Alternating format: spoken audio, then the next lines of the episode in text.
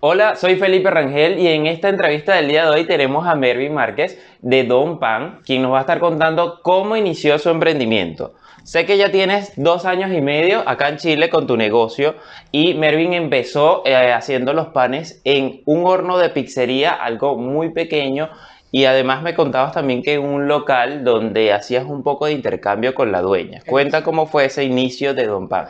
Bueno, realmente cuando comencé Don Pan, obviamente para los que no saben, yo me llamo Melvin Márquez. Yo no soy panadero como tal de profesión ni me dedicaba a la panadería en Venezuela. Yo soy ingeniero mecánico, me dedicaba al área de petróleo en Venezuela. Y cuando llegué aquí, obviamente, igual que todos, empecé a buscar trabajo, empecé a buscar oportunidades en mi área, lo conseguí. Y bueno, en aquel momento vino Pan Casero. Pan Casero es un panadero muy conocido en Maracaibo, una persona que tiene 120 mil seguidores en Instagram, una persona que es muy conocida en el ámbito de la panadería. Y bueno, mi esposa me dice que él viene a dar unos talleres de panadería, pero en ese momento, o sea, la situación económica no estaba tan buena, el curso eh, tenía una buena inversión y no teníamos cómo hacerlo. Casualmente, cuando las cosas son de uno, Dios siempre te pone las cosas también para que se den. Y si tú las buscas, se van a dar. Eh, una amiga de mi esposa del trabajo de ella fue la que organizó el curso de pan casero. Wow. Entonces, eh, se le cayó una de las personas que le iban a hacer los almuerzos al curso. Yo no tenía cómo pagar el curso. Ok. Eh, se le cayó el tema del, de quién le iba a llevar los almuerzos y ella le dijo, bueno, ¿por qué no le dices a tu esposo que lleve los almuerzos? Hacer el intercambio. Así hacemos el intercambio. Entonces, así fue. O sea, yo hice los almuerzos del día domingo hicimos el intercambio, yo hice el curso y se salió el intercambio. Entonces, en el sitio donde hicimos el curso, eh, era un sitio, una, una, señora chilena que tenía una pequeña cafetería y vendía productos de, de cafetería y pastelería.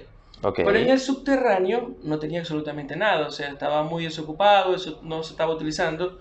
Entonces yo hablé con ella y le dije, bueno, ¿por qué no hacemos un intercambio? O sea, yo le trabajo a usted prácticamente gratis y usted me permite a mí hacer aquí pan, hacer, o sea, tratar de, hacer algunas cosas, pues, para no quedarme sin emprender. Entonces, bueno, allí prácticamente ella me prestó su horno, me prestó el espacio, yo le empecé a hacer pizza y yo empecé también a hacer en paralelo el pan venezolano. Y ahí empecé a distribuir. Agarré mi paquete, agarré mi pan dulce y empecé a distribuir pan. Primero hacía prácticamente solamente pizza porque obviamente al principio casi nadie te compra pero ya después que empecé a vender y empecé a vender, vendía muchísimo más pan dulce que lo que vendían pizzas en el local. Bueno, maravilloso. bueno, así, así comenzamos. Pues. Eso pues, siempre hablo de las alianzas estratégicas, lo importante, y aquí tienen un gran ejemplo, y sobre todo porque el emprendedor cuando se va a términos financieros, eh, quizás se limita y dice, no es momento de iniciar porque no tengo cómo comprar el horno, cómo arrendar un local, y bueno, aquí tienen una, un gran ejemplo, como ya les dije, para poder iniciar. ¿Con, quién arrancaste este proyecto en cuanto a apoyo? ¿Iniciaste solo? ¿Estuviste haciéndolo con otras personas también que quizás te dieron esa pequeña inversión inicial de materia prima? Mira, cuando yo comencé, yo tenía algunos ahorros también. Eh, compré una amasadora pequeña, eh, las herramientas básicas, que es un carrito de bandeja y todas esas cosas para hacer pan. Y comencé solo con mi esposa, mi esposa y yo comenzamos. Luego de que ya vimos que el negocio empezó a vender, que ya el negocio era algo que era plausible, que de verdad a la gente le gustaba, entonces, bueno, teníamos los amigos más cercanos e incluimos a dos amigos que eran los más cercanos que conocía. Este, y ahí empezamos a echar pierna, como le dice uno, al negocio. Todos nos pusimos a trabajar. Eh, uno obviamente se vino a trabajar completamente porque había quedado sin trabajo el otro eh, estaba trabajando todavía y no se podía venir porque obviamente sabes que cuando uno comienza un negocio, lo más costoso es la carga que uno genera para el negocio. Entonces, lo más importante es saber balancearse en eso, porque si tienes toda la carga montada en el negocio, el negocio no te va a poder mantener. Entonces, bueno, eh, le dieron un préstamo a uno de los, amigos míos, de los socios del negocio, le dieron un préstamo en Banco Estado que fue un crédito de consumo. Buenísimo. Y con eso agarramos y compramos un horno, pedimos un, furgón fiado en, ahí en Vicuña, agarramos un local pequeñito que era peor que el que estábamos, o sea, el techo nos llegaba aquí. O sea, Edgar, que es mi socio, él se tenía que agachar porque se peinaba el pelo con el techo. Entonces, bueno, así comenzamos y compramos un hornito, un amasador un poquito más grande y ahí comenzamos a trabajar entre mi esposa y mis otros dos socios y yo. Y en ese espacio tengo entendido que empezaste a trabajar para distribuir a minimarques y a otros locales, porque todavía obviamente no era un espacio No, abierto al público. No, no, no. Ahí solamente, los inicios de Don Pan, incluso Mm. Don Pan, hasta el año pasado, diciembre del año pasado, Don Pan solamente trabajaba como distribuidora, panificadora. Nosotros tenemos locales al público, es justamente este año. A partir de enero, con lo que reunimos, con lo que logramos hacer de panes de jamón del año pasado, Ok. eso se reinvirtió completamente en eh, los locales que hoy en día estás viendo, pues que es San Isidro y que es Centeno. Y Toromazote, bueno, ya fue una sociedad, otra alianza que logramos hacer a mediados de este año. Perfecto. Hablemos un poco de los productos, Sí. porque siempre le digo en asesoría a los emprendedores eh, bajo la matriz de producto que a veces tenemos unos que lo que nos ayudan es atraer mucho público, pero quizás la rentabilidad no es tan alta.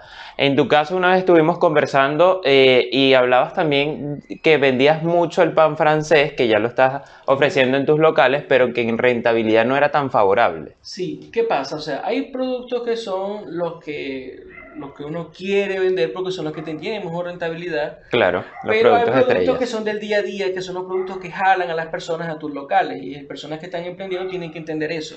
No pueden dedicarse solamente a productos eh, básicos y elementales que son los que tienen mejor ganancia, no, tienen que tener productos gancho, como le dice uno, que por ejemplo el pan francés, el pan del día a día, el pan que la gente consume diario, pues entonces la, la rentabilidad no es tan buena porque obviamente tienes que competir contra todos los que hacen marraqueta, todos, Claro. todos los que hacen ayuya, entonces tienes que estar en el precio del mercado. Y si quieres poder competir, no te puedes desfasar. Perfecto, y hoy por hoy también eh, ya no solo tienes este negocio, sino que ya a nivel personal estás dando clase de panadería. ¿Cómo has vivido ese proceso? Porque evidentemente, como dijiste, no sabías hacer pan y todo Eso es partió con un solo curso Eso y ya correcto. dónde has llegado. Eso es correcto. Bueno, a mí siempre me ha gustado enseñar, o sea, yo di clases cuando estaba más chamo, daba clases en un liceo. eh, de- pues yo, yo me gradué de ingeniero y sabía de matemática, de física, y saben que en, en Venezuela eso se daba mucho, que las personas que ya estaban en últimas materias daban clases en liceo. Claro. Entonces a mí siempre me ha llamado la atención eso de enseñar y, y el tema de la panadería me gusta, el tema de la panadería creo que lo he aprendido bien, me falta muchísimo por aprender, pero siento que comparto bien el conocimiento y mucha gente que va para los cursos es la que misma me recomienda. Los cursos prácticamente yo los publico hoy y ya la- esta semana está. la semana que viene ya está full. Y no es porque yo me pongo a hacer solo publicidad y empiezo a tirar publicidad por Instagram y a tirarlo en afiches y nada de eso, es porque las mismas personas que han hecho los cursos recomiendan y dicen que, que lo hago bien. Entonces, gracias a Dios por eso nos ha ido bien. Buenísimo. Eh, sé que el año pasado, como dijiste, le- la venta de pan de jamón en Navidad, que obviamente es un producto para los venezolanos muy importante, te favoreció mucho. Pero ante las redes se vio un cambio entre la venta del producto el día 24 al 31. De forma interna, ¿cómo fue un poco esa planificación? Mira, el tema es complejo porque ya nosotros tenemos ya dos temporadas vendiendo pan de jamón. Te- en la temporada de 2017-2018 y la temporada 2018-2019. Entonces ya traíamos como que una medio estadística de 2017-2018, a pesar de que no habían llegado todos los venezolanos que estaban el año Claro, que llegaron el año mucho pasado. Eh, pero sin embargo, más o menos las estadísticas no fueron tan desfasadas. Nosotros, nosotros planificamos de que íbamos a vender cierta cantidad de pan de jamón el 24 y el 31. No, ese día nosotros nos quisimos arriesgar porque el 2017 nosotros vendimos como 400 panes, algo Wow. así, el 24 y el 31 Ok. tuvimos como en 700 panes. El año pasado fue algo atípico, fue diferente, o sea, eh, bueno, atípico no, es que realmente estamos conociendo. Claro, es muy mercado. variable siempre. Este tipo de Entonces, bueno, el 24 fueron más o menos, que será? 1500 panes o algo así. Wow. Y el 31 este, ya sí fueron, fue mucho menos y perdimos Claro. 500 panes. Nosotros estimamos que íbamos a vender mucho más. Hicimos 2000 panes y perdimos 500 panes. O sea, tuvimos una pérdida bastante grande. Claro. Pero bueno, gracias a Dios aprendimos. O sea, realmente no ganamos lo que esperábamos porque tuvimos, tuvimos muchas pérdidas. Pero bueno, es parte de esto. pues, o sea, que, el que no quiera perder, que no se quiera arriesgar, que no emprenda. Claro, es así. Bueno, muchísimas gracias, Mervin, por aceptar esta invitación y a ustedes por escuchar esta entrevista tan inspiradora.